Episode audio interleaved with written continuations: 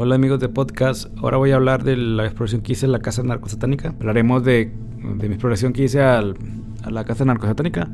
Pues se da cuenta que pues muchos youtubers dicen que, o sea, hay que asustan y tipo de cosas, pues nada que ver, porque yo me metí solo y aparte antes yo me había metido solo hace como unos 11 años atrás, fue creo en el 2009, 2010, por ahí no, no recuerdo bien la fecha, pero creo que fue en el 2009. Y pues lo máximo que entramos ahí, pues fue lo mismo, o sea, que pensamos que iban a asustar, pero pues no, o sea, en el, en el sótano donde dicen que supuestamente ahí sacrificaban a personas, pues no, yo creo donde sí mataban a personas fue en el rancho Santa Elena. Ahí pues, pues nada que ver. Pero sí, muchos pues, youtubers ahorita que han ido y dicen que asustan y eso, cosa que no es cierto. Creo eso lo, lo hacen más como para llamar la atención.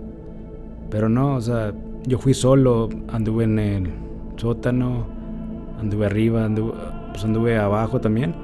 O sea, todo oscuro y pues nunca sentí nada, nunca escuché nada. O sea, es nomás para decir que pues muchos youtubers inventan cosas como para tener vistas. ¿verdad? Y pues yo prefería ir solo ¿va? para, para ver a ver si me asustaba, pero no.